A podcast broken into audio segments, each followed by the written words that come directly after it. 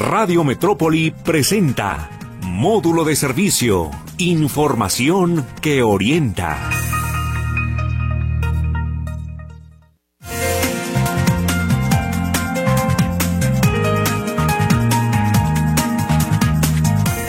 ¿Cómo le va? Buenos días, qué gusto saludarlo. Ya estamos aquí en módulo de servicio. Le recuerdo que este programa se transmite todos los días, de lunes a viernes a las 10 de la mañana aquí en Radio Metrópoli. La retransmisión a las 10 de la noche. Despuésito de las efemérides de Meche, entramos nosotros por la noche en la retransmisión. Le recuerdo nuestro WhatsApp 33 22 23 27 38 que ya está abierto. También es Telegram para que se comunique con nosotros y en breve ya estará Lulú contestando los teléfonos 38 13 15 15 y 38 13 14 21. Hoy me da mucho gusto hacer un programa que ya tenía muchas ganas de, de, haberlo realizado porque pues de repente encontramos dependencias pues que están allá muy arriba, muy en lo alto, muy elevado del ciudadano y casi pues no aterrizan. Hoy tengo el gusto de saludar al fiscal estatal anticorrupción, el licenciado Gerardo Ignacio de la Cruz Tobar. ¿Cómo le va? Muy bien. Me da gusto saludarlo, ¿eh? Luis, me da, me da mucho gusto estar contigo y poder compartir ese espacio y desde luego no solo contigo, sino con el auditorio. Y como bien lo dices, de repente no se sabe quiénes somos, para qué estamos, a qué nos dedicamos y de qué manera nos puede aprovechar la sociedad. Por eso agradezco mucho ese espacio. ¿eh? Vamos a aclarar todas las dudas que tenga la sociedad respecto al tema de la Fiscalía Anticorrupción. Eh, muchas gracias. Eh, bueno, fiscal, yo le debo confesar algo. De repente yo lo he escuchado, pero en los programas de política. O sea, eh, hablando de peces gordos, de funcionarios, de la grilla y todo esto, digo, bueno, ¿y la Fiscalía Anticorrupción de qué manera aterriza precisamente con el ciudadano? Esa sería mi primera pregunta. ¿De qué o cómo nos sirve la Fiscalía Anticorrupción al, al ciudadano común y corriente? Tenemos que partir de una pregunta previa. ¿Cómo afecta al ciudadano común y corriente la corrupción? ¿Cómo afecta a, la, sociedad la corrupción? Nos afecta absolutamente en todo. Prácticamente eh, la, la mayor cantidad de los problemas que tenemos como sociedad son derivados de la corrupción. ¿Qué esperamos del servidor público?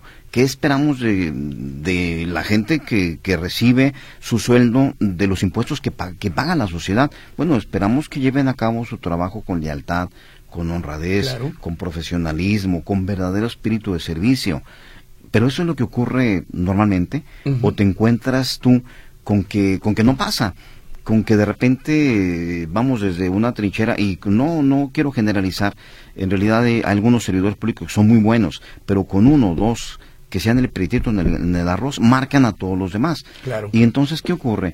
Tú llegas a hacer un trámite de cualquier naturaleza, y, por, hablo a nivel de, aterrizarlo, no estoy hablando de peces gordos, estoy hablando del día con día, estoy hablando de, la relación que tienes con el el servidor público de primer contacto, el que está detrás de la ventanilla, o el policía que te aborda, el oficial de movilidad que te detiene para revisar tus, los documentos de tu vehículo. Bueno, todo esto es contacto con el servicio público, es contacto con servidores públicos y todos ellos tienen la obligación de actuar conforme a esos principios. Lealtad, probidad, honradez, eficiencia, todo esto, pero no lo recibes muchas veces. Muchas veces te encuentras que, te entorpecen en el trámite y aunque proceda, tú sientes que te ponen pedritas en el camino. Y esas pedritas muchas veces son con la finalidad de forzarte a que tú ofrezcas o otorgues algo. Y esto, les digo, un trámite normal. ¿Cuántas veces te paran un servidor público del área de seguridad nada más porque se, se les antojó pararte? Inclusive en el medio de los abogados hablamos de que es que lo pararon por portación de cara prohibida. Pero no, los actos de molestia deben tener un fundamento. Si no lo hacen así, pues entonces están vulnerando derechos fundamentales. Claro. Y muchas veces, yo creo que con tantos años en la calle, o lo viviste o te platicaron que te dice el servidor público, pues mire, yo no le pido nada, pero usted dígame de qué manera lo ah, puedo ayudar. por, eso. Entonces, todos estos son contactos que tiene la sociedad con servidores públicos y que inciden en un aspecto de corrupción. Vamos más allá.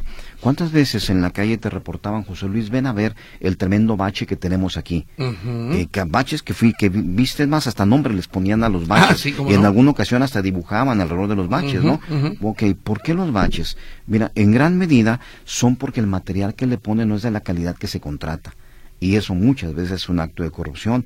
La, la capa de concreto que debiera tener la calle, en lugar de ser de 15 centímetros, fue de 10. Y eso es un acto de corrupción. Entonces, en gran medida, los problemas que enfrentamos como sociedad son actos de corrupción. Eh, fiscal, ¿cuál es entonces la diferencia entre la Fiscalía del Estado y la Fiscalía Anticorrupción? Claro, de entrada, eh, la Fiscalía, vamos, siempre ha existido una autoridad que le toque investigarla, que le toque investigar delitos, ¿no? Y son delitos por hechos de corrupción. Siempre ha estado la Procuraduría en su momento, la Fiscalía General del Estado y ahora la Fiscalía del Estado. Como tal, siempre ha habido el monopolio, el ejercicio de la acción penal es del Ministerio Público. Le toca al Ministerio Público investigar delitos. Muy bien. Pero hay una situación interesante. Aun cuando en la doctrina, en la Facultad de Derecho nos dicen que que el Ministerio Público tiene como característica autonomía e independencia, lo cierto es que al procurador y al fiscal, en su momento cuando se, da ese cambio de figura jurídica, lo designa el gobernador. Entonces, de alguna manera hay una dependencia entre el fiscal y el ejecutivo. ¿Y qué ocurre? Que, la corrupción es un problema a nivel internacional, no solo es a nivel local ni a nivel país, es a nivel internacional. Y derivado de tratados internacionales que México ha suscrito, el, mayor de ellos es la Convención de, de, Mérida, que es el tratado con la ONU, ahí se establece que los países que lo firmen deben obligarse a crear instituciones que de manera autónoma e independiente investigan la corrupción. ¿A usted quién lo nombró? A mí me nombra, me elige el Congreso después de un proceso de selección, donde desde luego que comparecimos muchas personas con distintos perfiles y que, y que nos sometimos exámenes de una forma completa, sometimos exámenes de una forma completa y en ese momento se consideró que yo era el mejor perfil. O sea, el mejor evaluado a la larga. ¿Cuánto tiempo lleva en el cargo? Eh, curiosamente, Ayer cumplimos cinco años. Cinco Ayer estamos cumpliendo cinco años de, de, estar creando esa institución que es la Fiscalía Anticorrupción. ¿Usted no es juez y parte? No, de ninguna manera. ¿Por qué? Porque nosotros somos, como Fiscalía, somos Ministerio Público. Nos toca investigar y perseguir los delitos cometidos por ellos de corrupción. La gran mayoría son por servidores públicos. Pero tengo que acudir ante un juez. Yo acudo ante un juez a formular imputación en contra de alguien para decirle a este señor servidor público o ex o ex servidor público que ha cometido acto de corrupción, lo queremos que se le vincule a proceso por tales tales hechos y el juez valora y nos dice si procede o no procede y después discutiremos también medidas cautelares que bien pueden ser de desde una presentación periódica, un resguardo domiciliario hasta prisiones preventivas. Tenemos personas en prisión preventiva. La idea de que usted esté aquí eh, y la invitación es para que usted, el que me está escuchando, eh, sepa cómo eh, poner una denuncia por corrupción. O sea, saber cuáles son los métodos, los procedimientos para llevar a cabo esto. Estoy leyendo aquí en este folleto que me está dando aquí mi bien amigo Iván. Eh, dice, principales delitos que persigue la Fiscalía Anticorrupción. Ejercicio indebido y abandono del servicio público. Abuso de autoridad. Cohecho. Peculado. Uso ilícito de atribuciones y facultades. Enriquecimiento ilícito. Y delitos cometidos en la Administración de Justicia y en otros ramos del poder eh, público. Ahora bien, para que esto surja efecto y para que el ciudadano común y corriente pueda llevarlos a cabo, ¿qué tenemos que hacer como persona pia Yo, yo creo que, que primero sería interesante y muy relevante, José Luis, que manejáramos un ejemplo de cada uno de esos delitos para que la, para que para que la gente diga ah caray como nombre ejercicio indebido y abandono del servicio público no me dice nada sí sí sí pero pero qué caso práctico fíjense que fíjense que eh, en relación a este primer delito tuvimos un, un una persona, un par de personas. ¿Cuál delito, perdón? El primero, el de, el de abandono de servicio público. Abandono de servicio público. Abandono de servicio público. Fíjate que, que hace poco más de un año eh, a una persona le roban su carro. y, vamos, le roban su carro y ponen una denuncia al 911. Pero ¿qué hace normalmente un ciudadano cuando le roban el carro? Aparte le dice a sus amigos, le dice a sus familiares y todo el mundo sale a ver si encuentra el carro. Para fortuna de ellos, lograron encontrar el carro abandonado en unas calles de Tonalá. Okay. Los, los, los, mismos particulares, un familiar lo ve y lo, oye, aquí está tu carro. Llega el señor y efectivamente está su carro. Y le habla a la policía, aquí está mi carro que me acaban de robar, este es mi número de reporte. Y le piden mando y conducción para el ministerio, para que el Ministerio Público les diga qué hacer. Y el Ministerio Público le dice a los policías, presenten el servicio, refiriéndose al ciudadano y al vehículo, en tal área de la Fiscalía del Estado. Entonces, ahí están ya en un servicio público los policías y le dicen al señor, ¿trae su factura? No, no la tengo. No la traigo, pero si es mi carro, miren, aquí está mi llave y, si abre. Ah, bueno, tráigase su factura para de una vez ir a, la fiscalía. Y el señor se retira a, su casa con la finalidad de regresar con la factura e ir a darle seguimiento a su denuncia. ¿Y qué hicieron los policías mientras tanto? Se acordaron que no habían desayunado y se fueron a los tacos. Dejaron el carro que ya estaba literalmente o de una manera recuperado, se fueron a los tacos, de forma tal que cuando regresaron él y regresó el dueño, los delincuentes habían regresado y se volvieron a llevar el carro. Entonces se lo robaron dos veces, ellos ni siquiera supieron que la policía los había encontrado, pero los policías que estaban en un servicio abandonaron el servicio. Ah, abandonaron el servicio y derivado de esto le causaron un perjuicio al, al ciudadano que fue que volvieron a robarse su carro. Entonces el señor vino y denunció con nosotros y nosotros fuimos y ejercimos acción penal en contra de los, policías, los inhabilitaron y estuvieron sometidos a disposición de un juez y le tuvieron que hacer una reparación del daño. Ahora, un abuso de autoridad. Abuso de autoridad. Un abuso de autoridad. No es simplemente el que un policía te pegue unas cachetadas, no. De muchas maneras te pueden vulnerar derechos fundamentales y muchas veces incluso el abuso de autoridad se, se puede concretar cuando se niegan a prestarte un servicio. Eh, en, en alguna ocasión también es un asunto que nos tocó conocer. una persona recibe una agresión, una lesión con una con un arma blanca. Y llegan los policías y que al, llamado del ciudadano de que me agredieron y ahí está la, ahí está el, el, que causa el daño. Y los policías dicen, es que la verdad es mucho papeleo y la herida que le causó no es tan grave. Mejor, pues así déjelo, mejor arréglense y ahí se ven. Y se retiraron los policías, entonces le negaron el acceso a la justicia al ciudadano que había sido afectado. Y esa es una violación a derechos fundamentales. Denunció ante nosotros y fuimos en contra de los policías. Eso es abuso de Eso es una modalidad de abuso de autoridad. Tenemos muchas modalidades de abuso de autoridad. De repente el cohecho y el peculado. Ese ya lo conocemos, el pues cohecho, ¿no? Pero el peculado, José Luis. El peculado. Fíjate, el peculado, la definición que nos da el Código Penal es que comete este delito el que dispone para sí o para otro de bienes públicos que tiene a su alcance debido a su encargo. A lo mejor es muy técnico, pero ¿qué tal un par de ejemplos prácticos? ¿Qué tal que yo soy un, soy un servidor público que tiene facultades dentro de una institución donde tenemos maquinaria, donde tenemos vehículos, y en lugar de destinar la maquinaria o los vehículos al servicio público para el cual se compraron, los utilizo en mi beneficio. Y o tengo este esta maquinaria y en lugar de, hacer servicios para el pueblo, me pongo a hacer un camino saca cosechas para mi suegro. O la semilla o el abono que se compró, en lugar de dárselos a los campesinos como era el, fin, lo utilizo en mi rancho. o qué tal que yo, lo que conocemos como aviadores, ¿no? que a mí me dan un nombramiento en una dependencia pública y en lugar de trabajar, nada más me presento a cobrar. Eso es un peculado también. Y no me digan como sociedad que no hemos sabido de eso. No, estos abundan. Entonces hay que denunciarlos, hay que denunciarlos, ¿verdad? El uso ilícito de atribuciones y facultades. Uso ilícito de atribuciones y facultades. Fíjate que yo tengo facultades como servidor público para autorizar algunas cosas, eh, para hacer contratos, para dar concesiones, pero tengo que ajustarlo a lo que la ley establece. Y pueden ser dos ejemplos muy sencillitos que tenemos personas vinculadas por esto. Uno, yo tengo facultades para dar apoyos sociales a organizaciones civiles perfecto. Pero la ley me dice que no le puedo dar un apoyo cuando tenga un conflicto de intereses. ¿Por qué? Porque a lo mejor uno de mis parientes forma parte de esa asociación civil o a lo mejor un servidor público forma parte de esa asociación civil. Entonces yo, teniendo relación con ellos, autorizo que les den 500 mil pesos, lo que tú quieras, un millón de pesos. Sí, pero es dinero público y lo estoy destinando a alguien porque tengo una relación con él.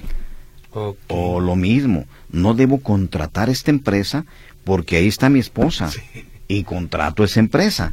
Eso ya, ahí advertimos un conflicto de intereses. Ese es un, un uso ilícito de atribuciones y facultades. Muy bien. Em, ¿Otro? Enriquecimiento ilícito. Ah, ese, está, ese está interesante porque ¿cuántas veces, y esto lo hemos vivido todos, y tú dices, tengo, tuve compañeros en la secundaria, en la prepa, y, y Pedro Pérez era mi compañero, ¿no? Y vivíamos en la misma cuadra, pero de repente ya se metió en el servicio público. Duró tres años o duró seis años trabajando y ahora ya es rico. Ahora ya tiene casas y viaja al extranjero y carros deportivos. ¿a poco les pagan tanto a los servidores públicos? Pues la realidad es que no les pagan, no nos pagan tanto como para que nos hagamos ricos en tres años ni en seis años. ¿eh?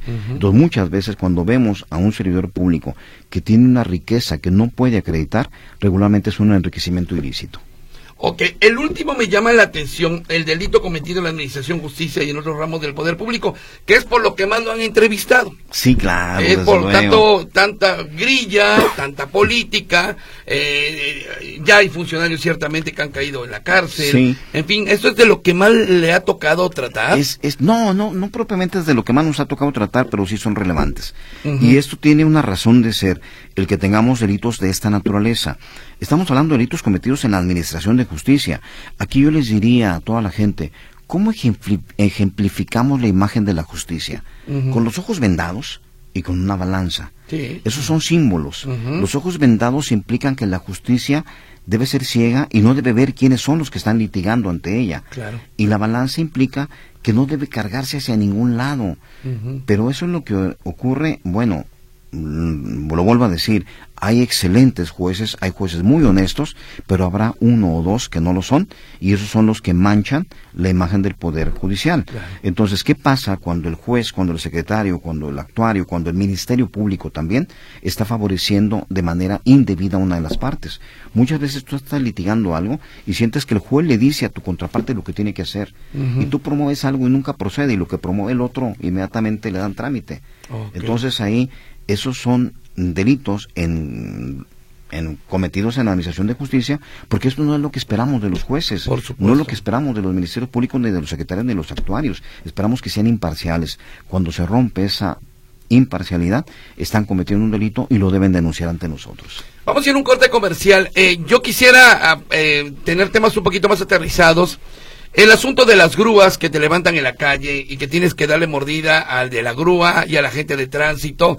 Otra vez aparecen agentes viales que te piden una lana, sobre todo a medianoche, para que tu carro no te lo levanten, asustándote que le va a salir más caro si se lo lleva el corralón. Los policías que te detienen también en despoblado y que te sacan dinero de tu cartera. Todo este tipo de situaciones que usted nos ha denunciado aquí mismo en Radio Metrópoli y veo que están llegando muchos temas eh, al respecto y con lo cual quisiera que nos platicara después del corte, señor fiscal, ¿Cómo tenemos que hacer?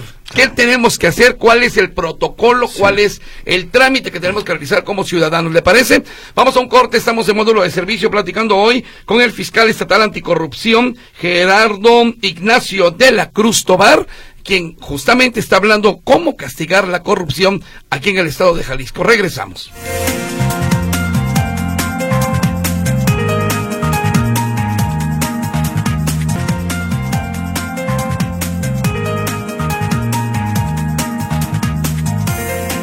Estamos aquí en módulo de servicio platicando con Gerardo Ignacio de la Cruz Tobar. Él es el fiscal anticorrupción del Estado. Eh, eh, y bueno, estamos hablando precisamente de lo que hace su dependencia. Ahorita me estaba acordando, fiscal, cuando ustedes iniciaron, no tenían ni dónde despachar, no tenían edificio, no tenían teléfonos, no tenían personal. ¿Qué ha pasado en cinco años? Ya tiene por lo menos eh, alguien de prensa que lo siga por ahí. Sí, sí, claro, desde luego. Fíjate que fue interesante, José Luis. Tú recordarás cómo se dio esa situación y vamos, empezamos, así como lo dices, éramos seis personas las que lo iniciamos. Personas. Ahora ya hemos crecido considerablemente. ¿Cuántos son ya ahorita? Eh, bueno, te podría decir que somos alrededor de 100 personas. Algunas son personal administrativo y otros son personal operativo. No puedo precisar el número de personal operativo porque por tema de, transparencia está, tenemos que, cuidarlo porque es, estado de fuerza. Pero ya somos, somos alrededor de 100 personas. Y entonces hemos crecido. Pero, pero, no ha sido sencillo. Pero por eso la gente no los conocía. De hecho, la gente no sabe que existe una fiscalía anticorrupción. Vuelvo a insistir, lo han, lo han entrevistado en asuntos de grilla, pero la gente, ¿cómo le puede hacer para denunciar eh, un hecho de corrupción como los que ya mencionó? ¿A dónde tiene que acudir? Fíjense que tenemos ya cuatro maneras de denunciar. eh, vamos, evolucionamos de ser una fiscalía que no tenía oficinas y que estábamos itinerantes, que recibimos, inclusive en tiendas de conveniencia, atendíamos personas porque era donde estaba más barato sentarnos a tomar un café, pero, pero ahora ya no. Ahora ya tenemos una sede principal que, que es en la, las oficinas de la Fiscalía, están en Amado Aguirre 857 en la colonia Jardines Alcalde. Para que ubiquen la zona, es exactamente espaldas de la Secretaría de Movilidad. Esas son las oficinas centrales de, de la Fiscalía Anticorrupción. Pero hace ya vamos a cumplir tres años que abrimos una agencia del Ministerio Público en Puerto Vallarta, en una unidad administrativa que se llama la Unidad Administrativa Unidice, ahí tenemos una agencia del Ministerio Público ya. Y hace un año y medio abrimos otra agencia del Ministerio Público en Zapotlán el Grande. Y además esperamos que en los próximos dos meses podamos abrir una agencia del Ministerio Público más en Tepatitlán pero no nos quedamos con eso, porque somos una fiscalía del Estado, no somos una fiscalía de la zona metropolitana. Y hace año y medio que arranqué un programa que denominamos Caravana Anticorrupción. ¿Y qué hacemos? Sacamos una agencia de Ministerio Público completa con el personal operativo y visitamos un municipio distinto cada semana para acercar a acercarnos con la gente. ¿Y dónde lo hacemos? En la plaza pública. Nos paramos y decimos, somos la Fiscalía Corrupción, investigamos esos delitos, con nosotros pueden denunciar y repartimos trípticos, repartimos tarjetitas en las cuales de una manera muy sencilla, con un código de barras que les entregamos en la tarjeta, les decimos, métanse con este código, es nuestra página oficial y ahí pueden denunciar. Y esta página se las pongo a disposición a toda la gente que en este momento nos escucha fiscalía anticorrupción.jalisco.gov.mx. Repito, fiscalía anticorrupción.jalisco.gov.mx. En cualquier buscador le ponen Fiscalía Anticorrupción Jalisco y vamos a aparecer. Cuando se metan a nuestra página van a tener un, un apartado, un micrositio que dice denuncia. Hay, con cualquier conocimiento que ustedes tengan de un hecho probablemente delictivo cometido por un servidor público, lo pueden denunciar ahí. Pero además hay algo interesante mucha gente dice, yo no quiero denunciar por temor a represalias, yo no quiero denunciar porque luego van a venir a hacerme algo. De entrada, déjeme decirle, tenemos facultades para otorgar medidas de protección. Hemos otorgado medidas de protección, inclusive el llamado pulso de vida, se los hemos otorgado a algunos denunciantes o víctimas cuando ellos consideran que corren riesgo. Pero vamos más allá, ni siquiera necesito que me den su domicilio o su nombre. Hay una oportunidad en esa página de denunciar de manera anónima. Lo que necesito es la información, no sus datos. ¿Y qué, qué, qué, qué es lo que solicitan para elaborar una denuncia? Eh, no sé, de algún abuso de agentes de tránsito, de policías. Eh, ¿qué, ¿Qué es lo que solicitan ustedes? ¿Qué tenemos que presentar? Datos, datos que nos permitan identificar. Y en ese tema de datos que nos permitan identificar, déjenme comentarles que hemos tenido la experiencia de, de, recibir denuncias donde desde luego no van a dar el nombre del policía, pero si me dan el número de patrulla me ayuda mucho. En ocasiones no me das el nombre del policía ni el, ni el, ni el número de patrulla, pero me dices exactamente dónde ocurrió. Y déjeme comentar que yo creo que los primeros eh, servidores públicos que fueron sancionados con una reparación del daño, se puede decir relevante, fueron servidores públicos de movilidad que en un puesto de revisión de salvando vidas en uno de los llamados toritos ejercieron una violencia incorrecta e injustificada en contra de un particular. Nos sometieron violentamente y le dieron una afectación en la espalda y el señor vino y denunció con nosotros. Obviamente se protegían, no nos daban información, pero derivado de actos de investigación logramos identificar a los servidores públicos que fueron. Una vez que los identificamos, los llevamos ante el juez y estuvieron vinculados. Y hubo un momento en que dijeron, queremos una suspensión del proceso y ofrecemos pagar una reparación del daño. Obviamente hablaban de una reparación del daño material, elemental, de cuánto gastaste en tu atención, cuánto gastaste en medicamentos y te lo pago. Pero no, hombre, eso fueron dos, tres mil pesos. Nosotros no estuvimos de acuerdo y dijimos, no, la reparación del daño debe ser integral. A este ciudadano lo afectaron de forma tal que dejó de trabajar unos días. Lo afectaron de forma tal que tuvo que venir con nosotros y eso le implicó gastos de transporte y todo aquello. Terminaron, terminaron pagando esos dos servidores públicos 30 mil pesos. Para un particular que habían afectado en un puesto de revisión del Torito, pues fue muy bueno para el señor y para ellos fue un buen mensaje. ¿Por qué? Porque les costó a ellos, no a la institución. Ah. y, obviamente ejemplo para sus compañeros. Eh, un, hecho de corrupción se tiene que documentar, como usted dice, tal vez no con el nombre del policía, pero sí con el número de la patrulla, pero hasta qué punto esto no desvanece la denuncia, o sea, que se caiga porque no hay más Mm, datos, mm, más elementos. Es que cuando tenemos esto, cuando partimos de eso, llevamos a cabo actos de investigación y cuando ya logramos identificar, todavía no digo plenamente a los servidores públicos, pero ya sé que entre estos cinco, entre estos seis está, hacemos algunos actos de prueba, algunos recabamos datos de prueba, actos de investigación que tienen que ver con la identificación de personas. Y en ocasiones traemos las fotografías, se las mostramos al particular y ya me dice es este y este.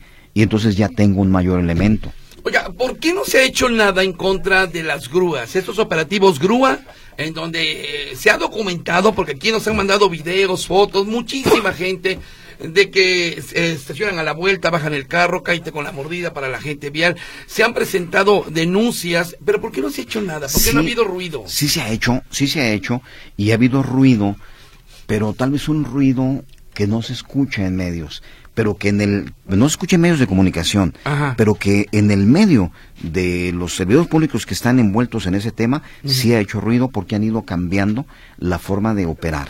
Pero siguen los operativos. Mm, han cambiado, han cambiado en cuanto a la forma en que, en que los manejan, porque han sentido que los vamos siguiendo.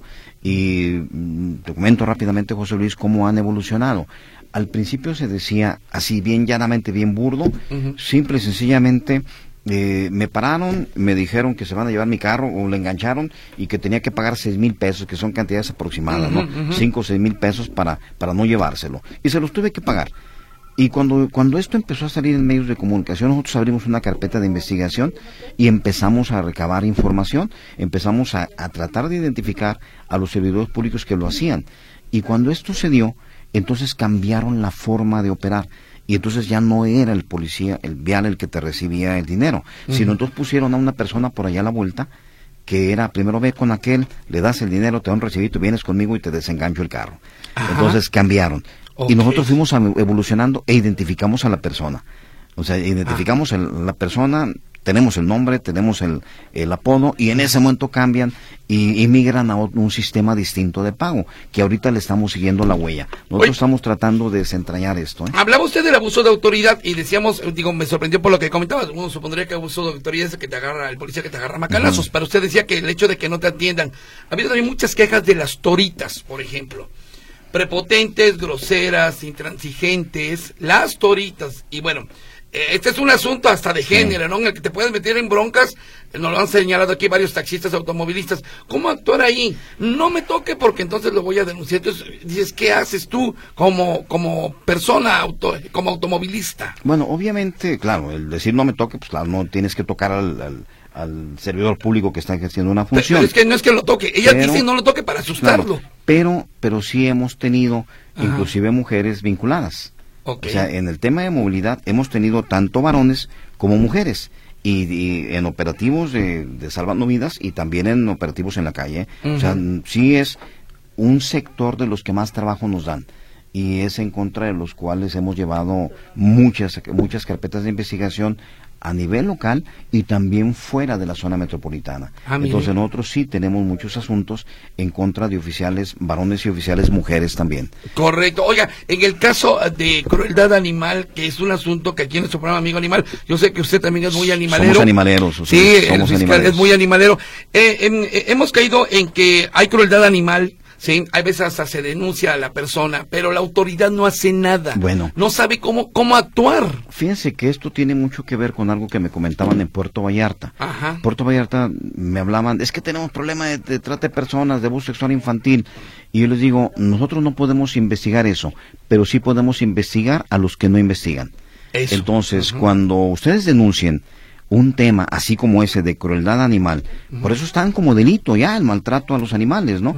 y, y se sienta que el Ministerio Público no hace nada, que el policía no hace nada, denuncian a ese servidor público con nosotros y nosotros investigaremos a ellos. ¿Les han caído casos de crueldad De animal crueldad que animal no se, que no, se, no, fun- no, se actúa? no hemos tenido ninguno donde se nos denuncie porque no se ha investigado una crueldad animal.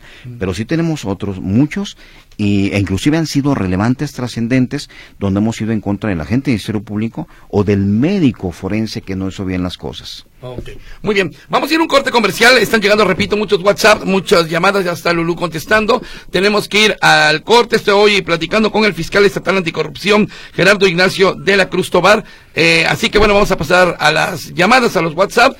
38 13 15 15 38 13 14 21 ya está Lulú en los teléfonos 33 22 23 27 38 el WhatsApp se va a poner bueno ahorita lo del asunto de las preguntas así es gracias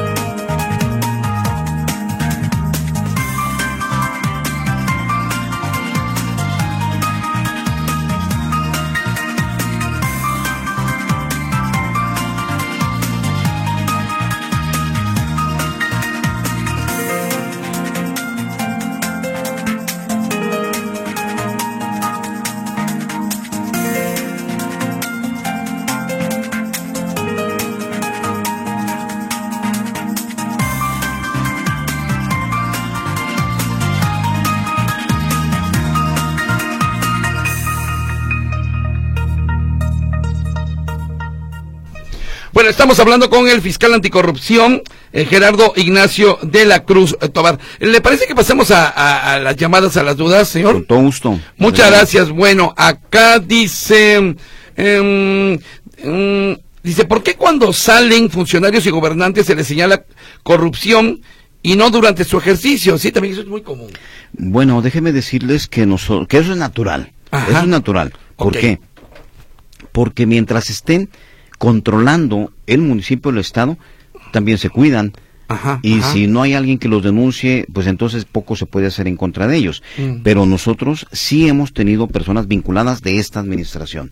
Sí. Eh, presidentes municipales de esta administración, ministerios públicos de esta administración, médicos de esta administración, jueces de esta administración, sí lo hemos tenido. Hoy la mira. Tenemos ahorita la mira, ¿va? Se recibió una denuncia relacionada con un tema de Zapopan, antier y eso es un tema que apenas se está checando, pero, pero es de esa administración. Bueno, muy bien. Una, una, este, eh, eh, llamada dice señora Gómez. Buen día. ¿A quién le toca investigar lo de los 50 centavos que nos roban en el transporte urbano, por ejemplo? Déjenme explicarles un poco cómo funciona ese tema. Mm. Eh, mucho se ha hablado de alcanzar rateras. Pero, pero el robo es el apoderamiento de un bien mueble ajeno sin derecho sin consentimiento. Y eso implica que te desapoderaron de algo. El problema es de origen. El problema es que la norma oficial mexicana estableció que se podía utilizar ese tipo de alcancías. Y las alcancías no dan cambio. y el problema es que te pusieron un letrerito ahí que dice pague exacto. No da cambio.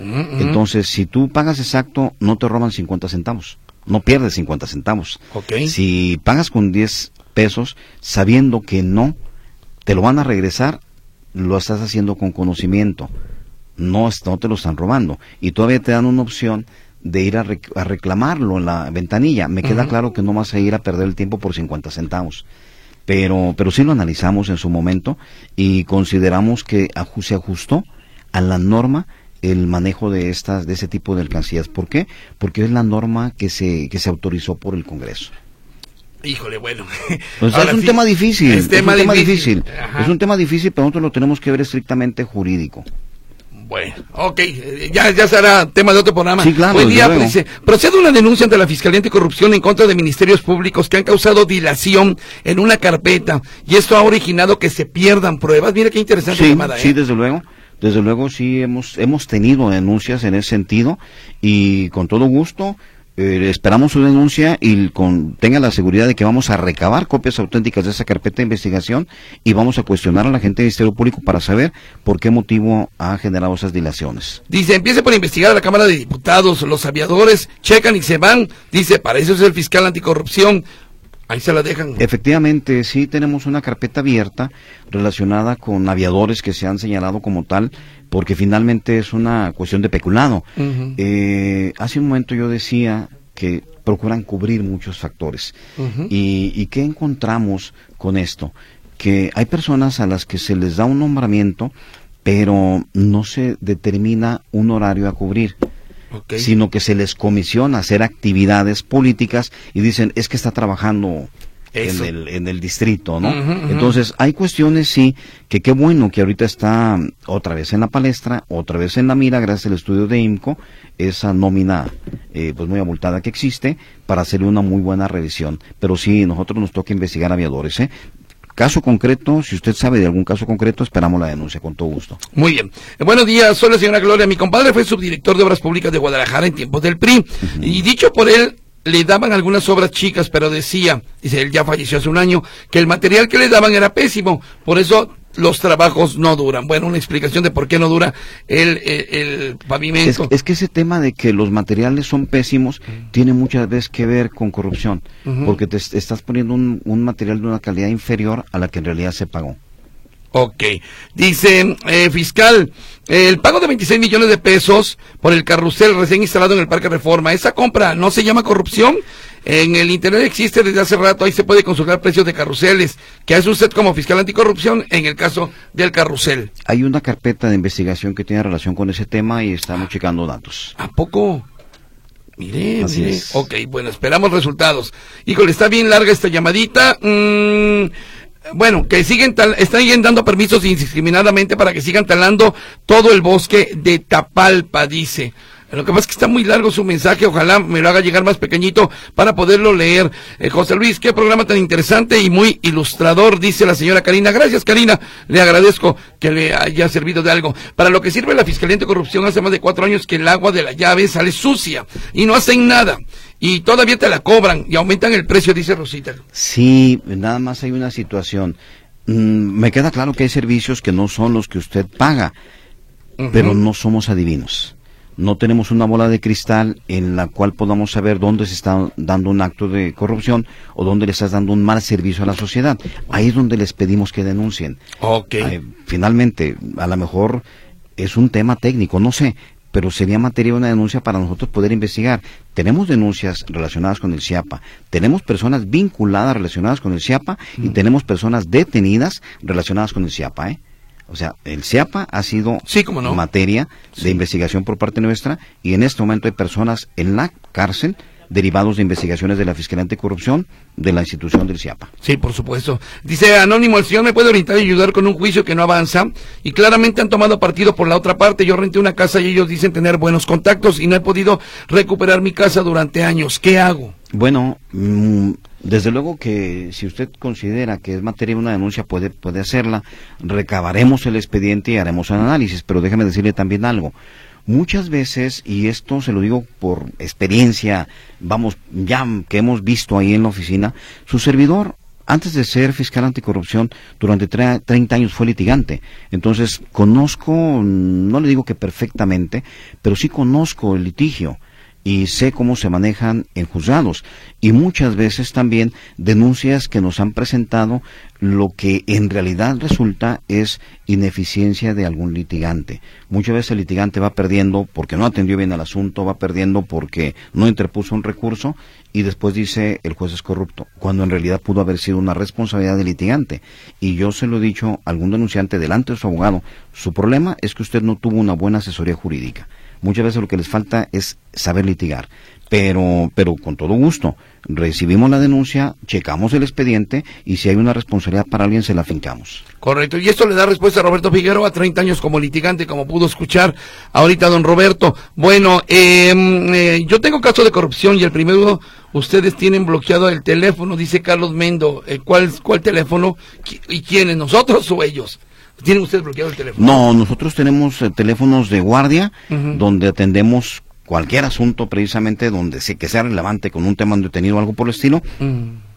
Tenemos teléfono ahí también en el computador en la, en la fiscalía y tenemos una, una agencia de Ministerio Público de primer contacto que si aún si llega usted sin su denuncia por escrito platica con el Ministerio Público y se le toma una comparecencia para efecto de que, de que presente su denuncia. Si me permiten, doy al aire los teléfonos de la Fiscalía. Ok.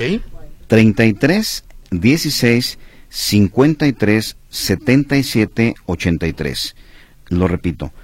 33 16 53 77 83. Y además, el 33 16 53 77 84 Esos dos teléfonos están a sus órdenes, pero claro, entendemos que eventualmente pueden sonar ocupados, pero estamos ahí a sus órdenes en, en las instalaciones que le digo, es Amado Aguirre 857 y si no quiere darse la vuelta está en la página de internet. Fiscalía Anticorrupción Jalisco, ahí estamos a sus órdenes. Eh, pregunta por aquí Sergio Segura, policías estatales o federales me pueden bajar de mi auto para revisarlo y revisarme, exigiendo papeles sin mostrar orden. De hecho, hay situaciones que uno debe ponderar en el momento en que se presentan. Me refiero eh, como litigante, como padre de familia, como ciudadano, también me tocó enfrentar alguna revisión de esas de rutina, desde luego, y uno sabe en qué momento se puede poner al tú por tú con la autoridad. O sea, me refiero si esto es en plena vía pública, a la luz del día, pues a lo mejor si me pongo y le digo al policía, oiga, yo tengo mis derechos, soy abogado, yo conozco la Constitución, no puede hacer esto. Mm. Pero si eso pasa a las dos de la mañana, en una zona sola, oscura, mejor no nos pongamos en, en aprietos, mejor al día siguiente denuncie si considera que le vulnera un derecho fundamental. Y creo que es importante ahí, ya que lo tocas, primero que nada ver la patrulla, el número de la patrulla. Eso siempre es relevante. Siempre, es lo primerito que tiene que hacer. Dice, eh, del mercado Corona hablan, el 3 de enero fui a sacar un acta de nacimiento para que la subieran al sistema. Me dijeron que se iría hasta el 31 de enero. Le dije que me urgía y me dijo, ¿de a cuánto no? Caí en su juego y tuve que darle 300 pesos. Ah, en el Mercado Corona, en el Ayuntamiento de Guadalajara. Eso es, eso es a lo que me refiero. Eso es a lo que me refiero cuando les digo que el servidor público debe llevar a cabo una labor eficiente, una, una labor con probidad, pero no. Y, y, lo que no tenemos que hacer es caer en ese juego. O ahora, ya se los dio. Qué pena que se los dio, pero denúncielo denúncielo, documentelo, dígame, fue un tal servidor público y le aseguro que estaríamos investigando a ese señor. ¿eh? Pero tan pecador es uno como otro, ¿no? Es que hay, hay criterios en ese sentido, porque, y es un tema que yo he discutido con los agentes del Ministerio Público, porque ellos me dicen, es que él dio el dinero, sí, espérate, él dio dinero porque se vio forzado por ese servidor público, pero vino y denunció. Entonces no, no podemos ir en contra del que vino a denunciar, aunque haya entregado el dinero, porque aquí tendríamos que el tipo penal nos dice que comete el delito de cohecho el que da o ofrece, pero también el que solicitó recibe, sí, pero hay que ver quién el que es el que está procurando, generando que esto se dé. Porque muchas veces yo te obstaculizo tu trámite para obligarte a que me des. Y ahí es, entonces es cuando tú dices, bueno, pues no hay de otra, tengo que darle pero no estoy conforme con esto y denuncio. Adelante, recibimos la denuncia. El hecho de que, por ejemplo, te detenga una patrulla de tránsito de la policía vial a las 2, 3 de la mañana, perdón por la expresión, pero ya valiste, ¿eh? O sea, para que no te quiten el carro hay que soltar una lana y una lanota, ¿eh? La verdad. Teresa Plasencia, mi hijo fue atropellado hace cuatro años, quedó con secuelas. Al responsable lo agarraron en el acto, pero nunca reparó el daño. No le han hecho justicia a mi hijo. Hay mucha corrupción en el Ministerio Público, ¿me puede ayudar? Sí, cómo no, cómo no. Vaya a la fiscalía, platicará con el agente del Ministerio Público, le pedirá los datos necesarios para identificar esa carpeta de investigación y con todo gusto la checamos para ver si ahí se advierte un hecho de corrupción al final vamos a dar nuevamente los teléfonos, la página y el domicilio de donde está la Fiscalía Anticorrupción. Manuel García, un agente vial me está haciendo dos folios por no traer cinturón, cosa que es mentira. ¿Qué debo hacer? Dice Manuel García.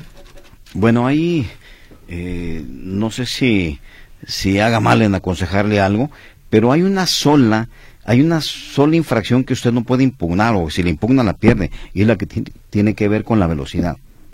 ¿Por qué? Porque ahí está un registro fotográfico. Pero de todo lo demás se puede impugnar. incluyendo la de cinturón. Incluyendo la de cinturón, porque él dice que no la traía, usted dice que sí la traía, pero ¿quién va a acreditar algo? él, ¿Acaso el oficial tendrá una fotografía de que usted no traía el cinturón? Es algo que se puede impugnar. Gildardo Guzmán, ¿qué hacer cuando salen infracciones fantasmas? Bueno, sé que en ese caso también hay que ir a la hay que impugnarlas, hay que impugnarlas. impugnarlas, a veces gana y veces no, pero la pérdida de tiempo es impresionante. ¿eh? Rubén González, si te detiene la policía, ¿tiene obligación de identificarse la policía? La policía sí. La policía siempre tiene la obligación de identificarse y otra cosa, eh, los servidores públicos somos personajes públicos. Entonces no le pueden decir, no puedes grabar, no tomes fotografía. ¿Por qué? Porque es un servidor público. Entonces, usted documentelo de la manera más adecuada. Pregunta a Martín, eh, ¿qué pasa con los empleados VIP del Congreso del Estado y usted no puede intervenir? Eh, de hecho, comentaba hace un momento que tenemos, tenemos una carpeta relacionada con ese tema, es algo que se ha trabajado. Ok, dice eh, José Ruelas, muy buen día, excelente programa. Por lo que entiendo, ante la Fiscalía Anticorrupción, eh, es parte del Poder Ejecutivo en el Estado de Jalisco. En el caso de la corrupción en instituciones federales, ¿a qué instancia nos podríamos dirigir? Es buena pregunta, ¿eh? En el caso de, de corrupción con el gobierno federal. Bueno. La, la, obligación que, que México adquirió al suscribir esos convenios internacionales es de crear instituciones que combatan, investiguen, persigan la corrupción a nivel nacional, no únicamente a nivel local. En este momento le puedo decir que todavía faltan algunos cuatro o cinco estados que no tienen fiscal anticorrupción, pero a nivel federal sí existe una fiscalía anticorrupción. Nada más hay una situación. Aquí en Jalisco presumimos de tener autonomía e independencia respecto de la Fiscalía del Estado. A nivel federal, la Fiscalía Anticorrupción forma parte de la Fiscalía Federal del Estado. Entonces no, no tiene esa autonomía, esa independencia, pero sí existe con quien, quien investigue. Y, y déjeme decirles como una práctica que hemos tenido, que en ocasiones denuncian con nosotros y cuando se lleva a cabo la investigación advertimos que es de competencia federal y en consecuencia le entregamos la carpeta ya avanzada a la federación para que continúe con el trámite. Eh, resumo esta llamada del señor, de la señora Morales. A ver, el asunto de eh, el basurero allá en el Coli, donde se interpuso una demanda en contra de Zapopan, pero pues no ha pasado absolutamente nada. Dice que sí pueden acudir con ustedes allá por lo de Zapopan. Sí, aunque tendríamos que checar de qué se trata. Me dice que interpuso una demanda, eso me deja ver que es un asunto judicializado. Yo no sé si todavía no se ha resuelto o qué ha pasado, pero con todo gusto lo checamos y si hubiera un hecho de corrupción lo atendemos con gusto. Correcto. Mm, eh, respecto al, cobro excesivo de grúas, también las que participan en arrastra en choques, cuando los llevan a los corralones, el gobierno te hace el cobro de más de cinco mil pesos por concepto de grúas y dicen que no es cobro de ellos. ¿Qué se puede hacer en este caso? Yo fui, yo fui víctima de estas ratas, dice. Hay una, hay, hay un un manual que establece las cantidades que se deben cobrar. y, vamos, es, es, conveniente que se denuncie porque el, quien lo hace normalmente, me refiero a esos cobros excesivos, son las grúas que funcionan de manera irregular. La mayoría, la mayoría de los, de los dueños de grúas que están afiliados en las dos organizaciones formales son gente correcta son gente correcta, pero hay de repente quien trabaja de manera informal, habrá que denunciarlo esto. Muy bien, eh, fiscal anticorrupción, muchas gracias por su presencia hoy aquí. Nada más repetimos los números telefónicos, el domicilio y la página de la Fiscalía Anticorrupción, por favor. Con todo gusto. Les decía que nuestro domicilio es Amado Aguirre 857 en la colonia Jardines Alcalde. Es exactamente a espaldas de la Secretaría de Movilidad. Los teléfonos que tenemos ahí son el 33 16 53 77 83 y el 33 16 53 77 84 con una agencia de Ministerio Público también en Puerto Vallarta en la delegación Unirse. Y con una agencia de Ministerio Público en Zapotlán el Grande, mejor conocido como Ciudad Guzmán, en la calle José Silverio Núñez, número 97, zona centro de Ciudad Guzmán. Pero les digo, muy sencillo, Fiscalía Anticorrupción Jalisco, ahí métanse esa página y van a tener la oportunidad de denunciar aún de manera anónima. ¿Ustedes actúan solo en contra de actos de la autoridad? También en contra de particulares. Particulares. Pero, pero déjenme decirles, particulares desde luego que estén ligados a actos de corrupción públicos. O sea, me refiero, no si el dueño de la empresa Oro S.A. le vendió a la empresa Plata S.A. y entre ellos hubo un acto de corrupción, no, es un tema de particulares. Pero muchas veces particulares están ligados a servidores públicos que terminan afectando a la sociedad en general. Y ahí Jalisco fue de los primeros estados que tuvo personas morales vinculadas y condenadas. Entonces hemos actuado en contra de particulares y en contra de empresas. Muy bien, licenciado Gerardo Ignacio de la Cruz eh, Tomar, muchas gracias, fiscal estatal de anticorrupción, de estar hoy aquí en módulo de servicio. Al contrario, José Luis, un, placer saludarte, muchas gracias por la invitación. Y que no sea la última vez, hay mucho, mucho que hablar lamentablemente sobre este tema. Bueno, le recuerdo también un saludo a Omar Cruz y a Iván que ha estado aquí con nosotros. Eh, le recuerdo que este programa tiene su retransmisión, su repetición a las 10 de la noche eh, este mismo día. Y bueno, mañana nos vemos a, o nos escuchamos a las 10 de la mañana. Si nos escucha en vivo, buenos días. Si nos escucha en la noche, Buenas noches. Gracias.